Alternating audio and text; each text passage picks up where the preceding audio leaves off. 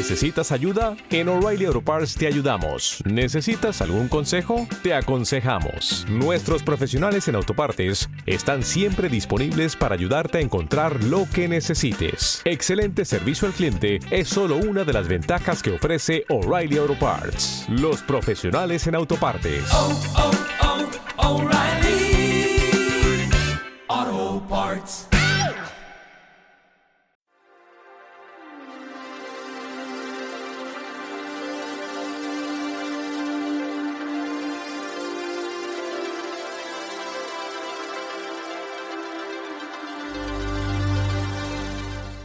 Buenas amigos y amigas del clan zonaopni.com. Empezamos aquí otro programa, el programa del misterio, que a ti y a mí nos gusta.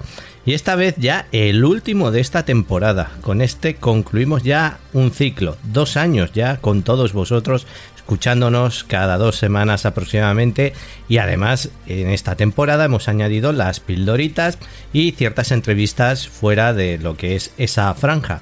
Así que ya sabéis, podéis seguirnos aquí en iVoox y también en nuestras redes sociales para no perderos los episodios. Y por supuesto, este verano también continuaremos con cosas dentro de zonaovni.com. Os pasaré entrevistas, os pasaré pildoritas y un montón de cosas más que no os podéis perder.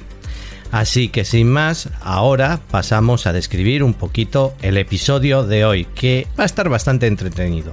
Para empezar y abrir boca, hablaremos de un proyecto, el proyecto Abro.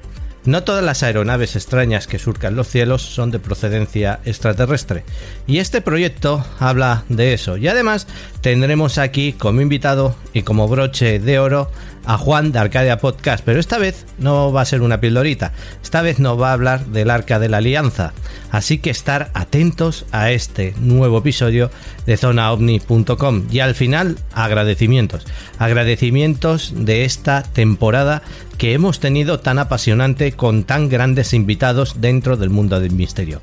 Así que sin más, empezamos aquí el último episodio de la temporada número 2 de zonaovni.com.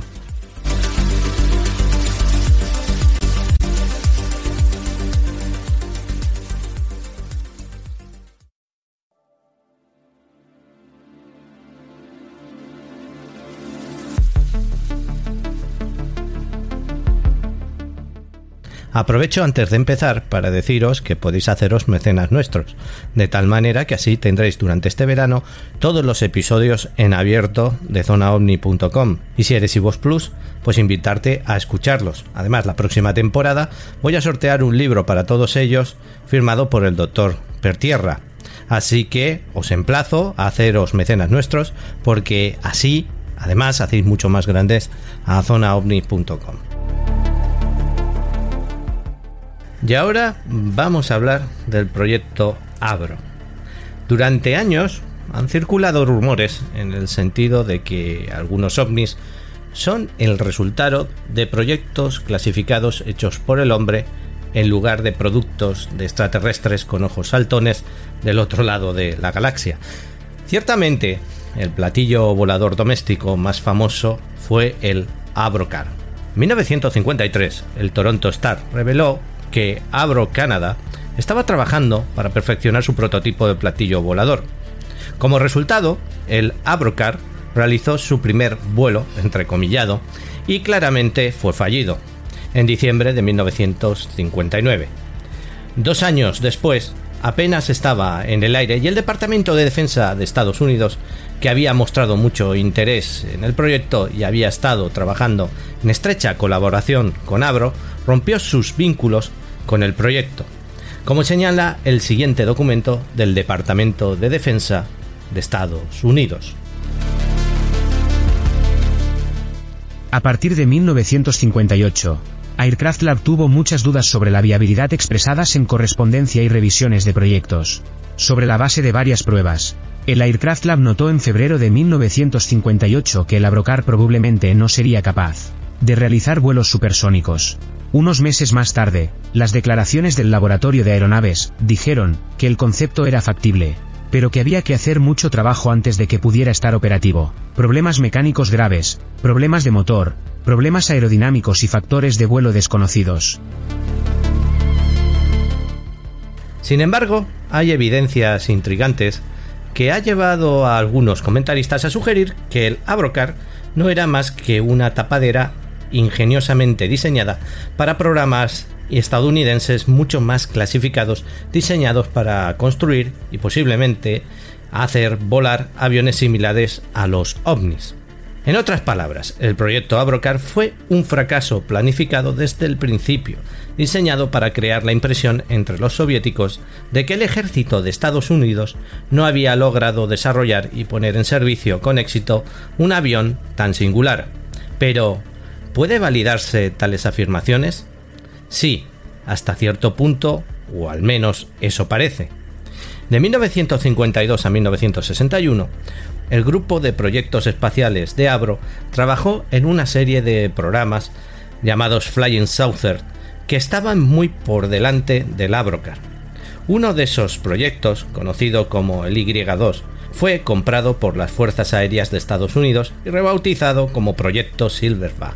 Un informe técnico sobre Silverback preparado el 15 de febrero de 1955 por el Centro de Inteligencia Técnica Aérea en la base de las Fuerzas Aéreas de White Patterson, Ohio, revela hasta qué punto se estaba llevando a cabo una investigación potencialmente innovadora en ese momento.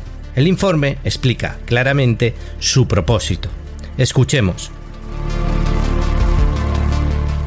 Este informe presenta datos técnicos fácticos sobre la compañía AV Canadá, Limited, desarrollo propuesto, proyecto I2, clasificado como secreto. Esta propuesta es la segunda de dos diseños que pueden clasificarse como diseños radicales de aeronaves. El propósito final de presentar esto es doble, para corregir la imagen distorsionada presentada en comunicados anteriores, tanto clasificados como no clasificados, y para familiarizar a la comunidad de inteligencia con los hechos actuales más avanzados, alertándolos así sobre cualquier información de inteligencia aérea que pueda estar disponible que indique el interés soviético en este especializado campo. Curiosamente, hubo un fuerte deseo por parte de los involucrados en el proyecto de desvincularse de las inevitables comparaciones con platillos voladores, como lo demuestra claramente también el siguiente documento. El diseño de ninguna manera debe asociarse con ninguna ciencia ficción para las historias de Flying Saucer debido a su apariencia externa. La configuración fue el resultado de una investigación de ingeniería sobre la solución de un problema particular. Un examen de la propuesta Abro muestra que existe el potencial para un sistema de armas. ¿Te está gustando este episodio? Hazte fan desde el botón Apoyar del podcast de Nivos. Elige tu aportación y podrás escuchar este y el resto de sus episodios extra. Además, ayudarás a su productor a seguir creando contenido con la misma pasión y dedicación. ¿Necesitas ayuda? En O'Reilly Auto Parts te ayudamos. ¿Necesitas algún consejo? Te aconsejamos. Nuestros profesionales en autopartes están siempre disponibles para ayudarte a encontrar lo que necesites. Excelente servicio al cliente es solo una de las ventajas que ofrece O'Reilly Auto Parts. Los profesionales en autopartes. oh, oh.